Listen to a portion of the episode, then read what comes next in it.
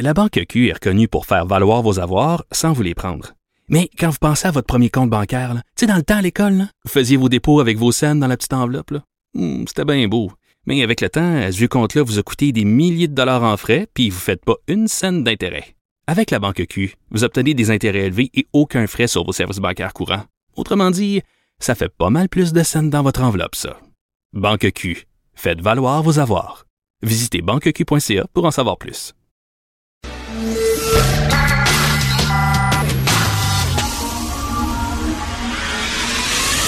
10 à 11, De 10 à 11. Richard Martineau. Politiquement incorrect. Cube Radio. Merci euh, d'écouter Politiquement Correct et d'écouter Cube Radio. Alors, euh, Sean Milliken est mort. Sean Milliken est mort à 29 ans. Là, vous vous dites, c'est qui ça, Sean Milliken? Aucune idée.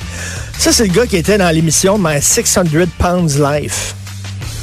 Tu sais, là, Arts and Entertainment, d'ailleurs, c'est jamais des émissions artistiques ou culturelles. Dans ce poste-là, c'est tout le temps des, des freak shows. Lui, c'est le gars qui pesait 600 livres. Puis il y avait une télé-réalité sur lui. Puis euh, on voyait à quel point c'est difficile quand tu pèses 600 livres de, de te lever de ton lit, d'aller aux toilettes. Il était écrasé dans son lit, puis les gens regardaient ça. C'était écœurant être gros de même. Quand j'étais jeune, moi, il y avait le Palais des Nains. Très, très jeune. Le Palais des Nains, c'était une maison sur la rue Rachel. On allait là, on payait, puis il y avait des nains qui vivaient dans la maison. Pas de, pas de farce, là. Les nains vivaient là. Puis là, on rentrait, les gens faisaient la queue, puis ils rentraient, puis là, tu rentrais comme dans leur salon, puis tu disais, la petite chaise. Toute, petite chaise, là. Puis là, la table est tout petite. Ouh, il y a les nains. Puis là, les nains vivaient là. Ça n'a pas de bon sens. T'imagines-tu ça aujourd'hui? Il y avait ça sur la rue Rachel, le palais des nains. Les gens on va aller voir les nains.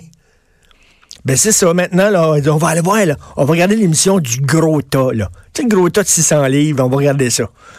Fait que là, le gars qui était la vedette de ce freak show-là, il est mort. Tu sais, quand on dit, il faut s'accepter la diversité corporelle. Ben oui, mais tu pèses 600 livres, mais il n'y a rien là, il y a différents corps, puis il n'y a aucun...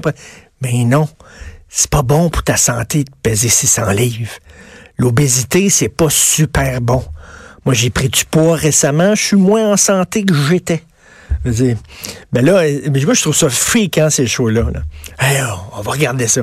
Pourquoi pas ma vie à 800 livres? Tiens, ça, ça serait bon. Ça serait écœurant encore. là. Ça fait vraiment le palais des nains. Puis il y avait aussi, quand j'étais jeune, il y avait le, cadavre du géant Beaupré. Parce qu'il était grand, fait qu'ils ont gardé son cadavre, puis ils l'ont mis comme dans le formol. OK, puis là, on allait voir, dans la même journée, là, tu peux aller, aller voir les petits nains qui mangeaient avec leur petite chaise, leur petite table. Puis après ça, tu sortais de là, puis tu allais voir le cadavre du géant. C'était une autre. Et après ça, tu allais au parc Belmont, hein, tu payais? Oui. Beau dommage. Le géant Beaupré. C'est une autre génération. T'allais au parc Belmont et t'allais voir la femme à barbe.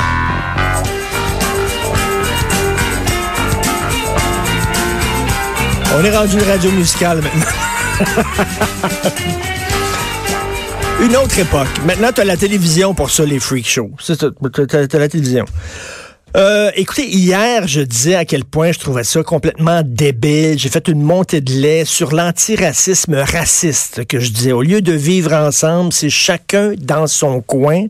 Au lieu de dire euh, ta race ne m'importe peu, la couleur de ta peau ne m'importe peu, ton origine ethnique, je m'en fous. Aujourd'hui, au contraire, on revendique la couleur de sa peau, on revendique son origine ethnique et sa différence. On n'a jamais autant parlé de vivre ensemble alors qu'on n'a jamais autant vécu chacun dans son coin. Alors là, à la disque, ils vont remettre un Félix pour le meilleur artiste autochtone. Cachetine, quand on écoutait ça à l'époque, là, on ça, on chantait pas Cachetine parce qu'on comprenait pas les paroles, mais quand on surlutait ça, c'est parce que c'était bon. Tu te réveillais pas un matin en disant, moi, j'ai le goût d'écouter de la musique amérindienne. Quand j'ai le goût d'écouter c'est la musique amérindienne, tu sais, me regarder Buffy Sainte-Marie, non. Non, Cachetine, non, oui, moi, écouter ça. Non, c'était bon, c'était bon, point. Je dire, Est-ce que tu dis, il va-tu avoir maintenant le score du meilleur acteur noir? Dites ça, là, Denzel Washington, toi, là, t'es pas assez bon pour avoir le score du meilleur acteur, mais on va faire maintenant, juste pour vous autres, un Oscar du meilleur acteur noir. Hein? Juste pour vous autres. Allez l'avoir, votre petit prix, là. Vous allez avoir le score du meilleur acteur noir. Hein? Puis le gars dans Game of Thrones, là, il va gagner le Emmy du meilleur acteur nain. Le petit nain dans Game of Thrones, on va lui donner le prix du meilleur acteur nain. T'es pas assez bon pour le meilleur acteur, euh, mais on va te donner le meilleur acteur nain. Puis là, ils sont tout contents de ça, là. Tu vois, les, les représentants les, les Autochtones, c'est le fun, on a notre prix. Je trouve ça condescendant. Je trouve ça épouvantable. Moi, là, je sais pas, être autochtone, j'aimerais avoir un prix pour meilleur chanteur, point. Rappelez-vous Xavier Dolan. Xavier Dolan, il y a eu un festival du film gay et on avait donné un prix à Xavier Dolan et il avait dit, je suis désolé, mais je ne suis pas un réalisateur gay. Je suis un réalisateur. Et Xavier Dolan, ce qu'il veut, là, c'est l'Oscar du meilleur réalisateur. C'est ça qu'il vise. Pas le prix du meilleur réalisateur gay. Voyons donc, c'est pas ça qu'il veut. Il veut le meilleur réalisateur, point. J'en reviens pas. On vit dans une drôle d'époque où c'est les antiracistes qui revendiquent maintenant l'appartenance ethnique et la couleur de la peau. C'est fou comme la merde. J'en reviens pas. Moi, je trouverais ça tellement insultant. Imagine-toi, t'es une fille, là, regarde. On va te donner une job parce que t'es une fille. On va te la donner, on a besoin de filles, là. On a compté, là, bon. Moi, j'espère que les gens que j'invite ici à l'émission, puis quand j'invite une fille ici à l'émission, j'espère qu'elle se sent invitée pour ses opinions. J'espère qu'elle dit, hey, m'aller à l'émission, puis on va débattre, puis ça va être le fun, puis il m'invite parce qu'il aime mon opinion. Il m'invite pas parce que j'ai un vagin. Il m'invite pas parce que j'ai une vulve entre mes deux jambes. Non, il m'invite pour ce que j'ai entre les deux oreilles et pas entre les deux cuisses.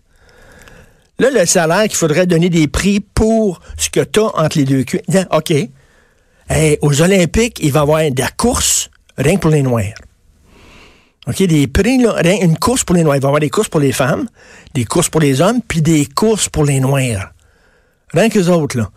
Qu'est-ce que vous penseriez si c'était comme ça? Mettons, aux Olympiques, les prochaines Olympiques, là, hey, nouvelle discipline, course euh, re- relais, 400 mètres, pour les Noirs seulement. C'est ridicule. Tout ça, c'est ridicule, j'en reviens pas. Puis j'en reviens pas que les Autochtones trouvent que c'est une bonne idée. En tout cas, ça me, ça me, ça me dépasse euh, totalement.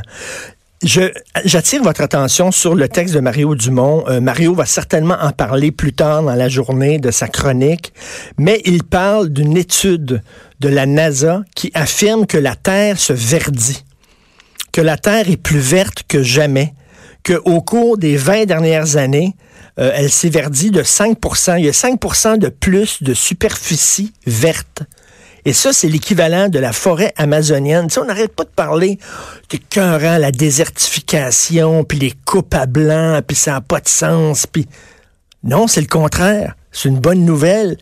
Il n'y a jamais eu autant d'arbres depuis les 20 dernières années. Ça va très bien. Et ça, j'espère que vous lisez Sapiens. J'espère que vous, vous devez lire. Si vous avez un livre à lire cette année, s'il vous plaît, à genoux, je vous le recommande, Sapiens de Yuval Noah Harari, euh, un intellectuel, un, professeur euh, brillant, un conteur extraordinaire d'Israël. Alors, c'est l'histoire de l'humanité. Et lui, il affirme, actuellement, là, aujourd'hui, là, on est dans le pic de l'histoire de l'humanité. L'humanité ne s'est jamais aussi bien portée. Parce qu'il y avait trois fléaux qui euh, minaient l'humanité, qui menaçaient l'humanité au cours des ans. C'est la famine, la guerre et l'épidémie. Aujourd'hui, vous avez plus de chances de mourir d'obésité que de mourir de famine. Jamais aussi peu de gens sont morts de faim sur la Terre.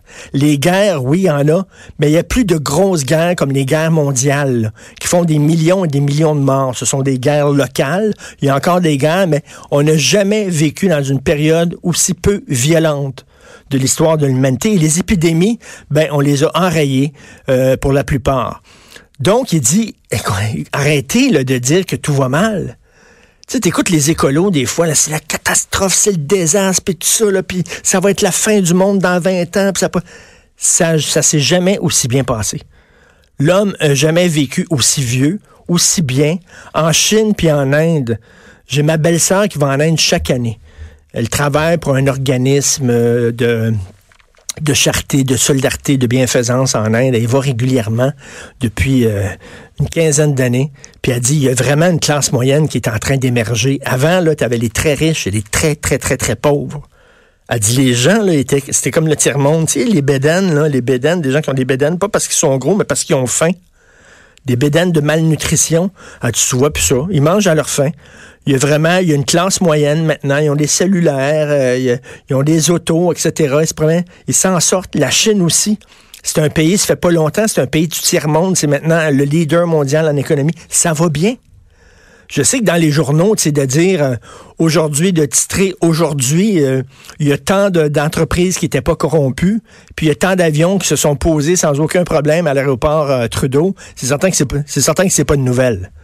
C'est pas une nouvelle. C'est certain que les médias, c'est the name of the game. C'est la nature de la bête. C'est que nous autres, c'est sûr que dans les médias, c'est les mauvaises nouvelles qu'on nous transporte.